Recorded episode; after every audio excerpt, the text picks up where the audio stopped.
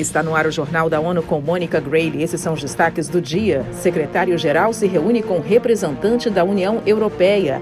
Agência da ONU alerta sobre calor intenso em todo o mundo.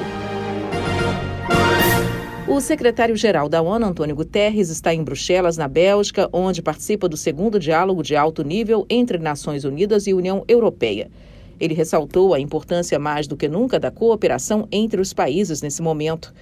Guterres foi recebido pelo primeiro-ministro belga Alexander De Croo e também falou à imprensa ao lado da presidente da Comissão Europeia, Ursula von der Leyen. Em comunicado conjunto, Guterres e von der Leyen afirmaram que o multilateralismo é mais vital do que nunca e reforçaram que a ONU e a União Europeia compartilham prioridades como paz, proteção do planeta, o fim da fome e a regulação de novas tecnologias. Para Ursula von der Leyen, o mundo precisa da ONU agora mais do que nunca. O calor intenso está tomando conta de grandes partes do hemisfério norte, enquanto várias outras regiões do mundo enfrentam fortes chuvas e inundações trágicas. Vamos a mais informações com Felipe de Carvalho. Os dados preliminares reunidos pela Organização Meteorológica Mundial revelam que junho teve a temperatura média global mais quente já registrada.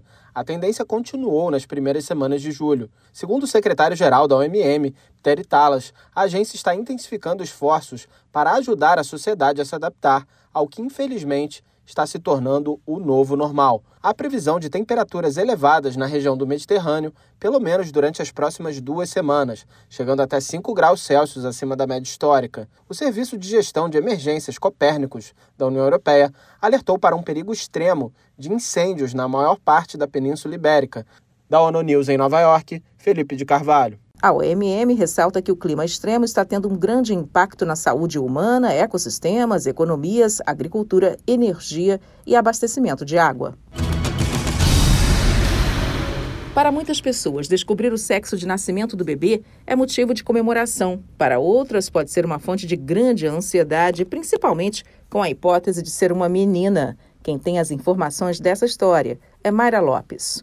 O Fundo de População da ONU alerta que em muitos países ainda há preferência por meninos. Isso já levou a um número estimado de 140 milhões de mulheres desaparecidas e vem causando um desequilíbrio de gênero. Por isso, a Agência das Nações Unidas, especializada em saúde sexual e reprodutiva, está lançando programas em vários países para combater o tipo de discriminação e equipar homens e meninos em particular para advogar contra ela. Da ONU News em Nova York, Mayra Lopes. O UNFPA destaca que o tal desequilíbrio de gênero pode ter impactos duradouros e prejudiciais nas sociedades e também sufocar a progressão profissional de mulheres e meninas.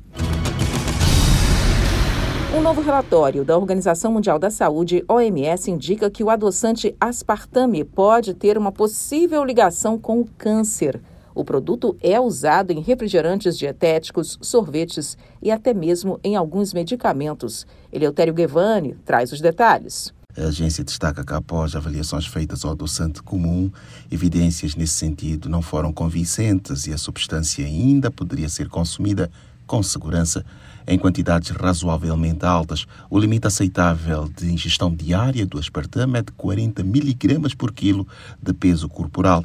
A OMS explica que um adulto pesando 70 quilos precisaria tomar mais de 9 até 14 latas de refrigerante diet por dia para que pudesse excedê-lo. Esse seria o total suposto a ingerir no caso de um consumidor que não estaria recebendo aspartame de outros alimentos ou bebidas. Da ONU News em Nova York, Eleutério Gavan. Em 2019, um painel consultivo destacou o aspartame como tendo alta prioridade para revisão.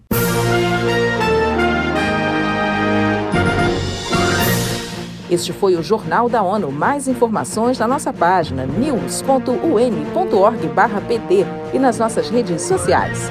Siga a gente no Twitter, arroba ONU News.